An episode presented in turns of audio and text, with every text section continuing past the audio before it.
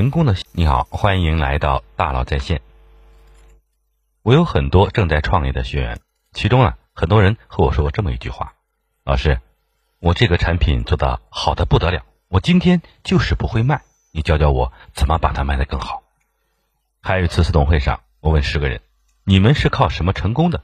九个人都毫不犹豫的回答：“靠产品。”每个人都说自己公司是靠产品驱动的，都觉得产品好。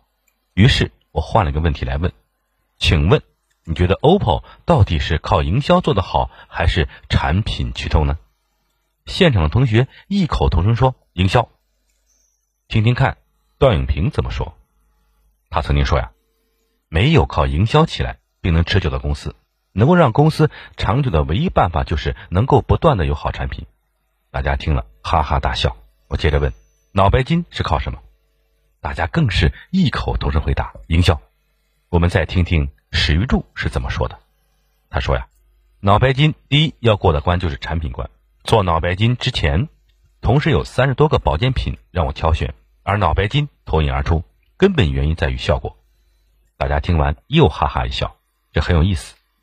大家普遍认为别人是靠营销，但是站在自身角度来看。都认为自己靠的是产品，很多公司也是这样，以为成功是因为产品，其实因为开了很多家门店，渠道运营的好。有时候啊，你做好了 A，却以为是 B。所以今天呢，我想和你聊一聊，人一定要有不偏不倚的自我认知，公司也是，真正理解公司的核心价值能力。首先，一个公司可能的驱动力有哪些？一个公司的核心能力啊，简单来看有三种。资源驱动、运营驱动和产品驱动。什么叫资源驱动呢？我家正好住在海边，能打鱼；我家在山上，能打兔子。我住的地方呢，有一天打井的时候，突然开始冒石油了。我掌握了一些稀缺的生产资源，只有我有，你没有。稀缺资源，于是我就有独家优势。带来的好处是我拥有定价权。石油资源是源源不断的，只有勘探成本。这个时候，我可以比所有人。都卖的便宜，这叫老天爷赏饭吃。当然，这是个极端的例子。如果现实一点来看呀，假设我住在海边，靠打鱼挣钱；你住山上，也想靠打鱼挣钱，那么你的成本就会比我高，运输成本、人工成本都高，我挣的钱的概率就更高。一家房地产公司呢，十年前拿了一块地，这块地拿走了，别人就拿不到了。尤其在早期资源还没有被分配的时候。你发现了一个价值被低估的资源，抢先占据它，然后等价值上涨，靠资源挣钱。世界上还有很多公司是靠一些特殊资源来挣钱的，比如说银行、保险公司靠专营权，药厂呢通过专利技术，靠资源挣钱，这是资源驱动型公司。什么是运营驱动呢？一个电商的店铺要挣钱，靠降低成本，而降低成本靠运营的能力。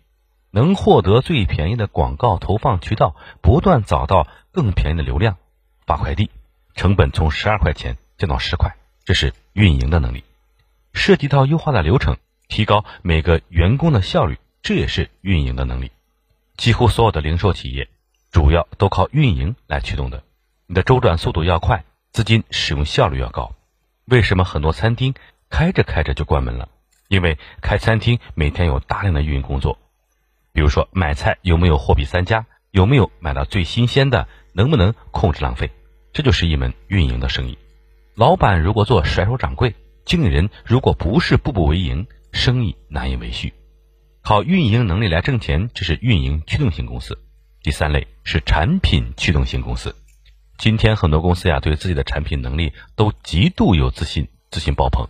但现实是呀，很多产品是过剩的，产品的差异性也不大。他们真正擅长的可能并不是产品，那产品要做成什么样才叫足够好？是靠产品驱动吗？我的产品和别人不一样，差异性很大。我的产品有很强的技术堡垒，只有我能做，所以啊，我就有很高的溢价筹码，我就有很高的定价权。如果你的产品价格比市场价高出不少，但是仍然有很好的销量，就说明你的产品好，和别人拉开了差距了。比如说苹果和华为。这叫产品驱动。理解了三种驱动类型，那我们对应到自身，看看到底属于哪种类型。我来举个例子，有人问我，我的产品是九十分，运营和渠道只有六十分，那只有把六十分提高，公司就会变强了。所以我接下来要投广告铺渠道吗？这可能是一个特别大的误解。通常这么问的同学，他的产品可能只有六十分。我们一起调研了他的产品，他同行的产品和市场上最好的产品，最后得出他的产品只有六十分。所以啊，这位同学还是要在产品上继续下功夫。这是一种认知错误、归因错误，一定要避免。有些销售能力强的人，尤其是 to B 生意做得很好的销售，也会误以为自己是产品做得好。这类依靠大单销售的公司，很容易出现归因错误。你卖得好，其实是因为销售在和大客户反复的沟通的过程中建立了信任。这些生意背后呢，其实是信任在支撑。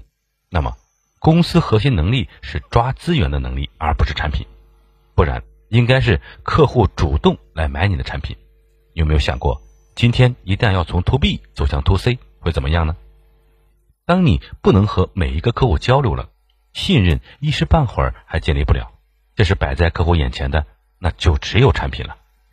这个时候，你发现核心驱动要改变了，从资源变成产品。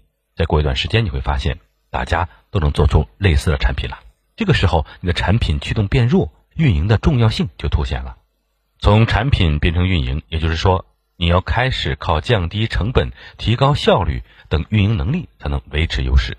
再过一段时间，大家的运营能力都很强。资源的重要性又凸显了，从运营变成资源，核心驱动又变了。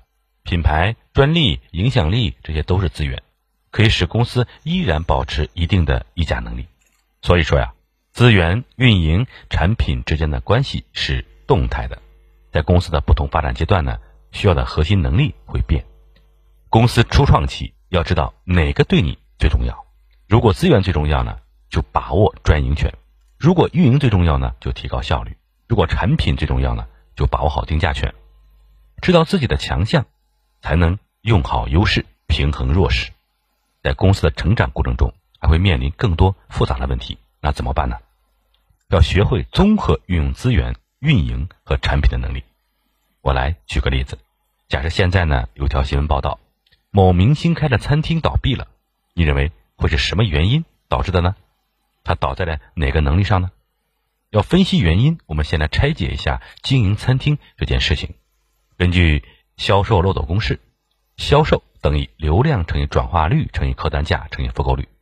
流量是有多少人知道这家餐厅，转化率是知道这家餐厅的人其中有多少人来吃饭了，客单价是每桌客人每单消费多少钱，复购率是吃过的客人中有多少还会再来，其中。流量是资源，转化率和客单价靠运营，复购率呢看产品。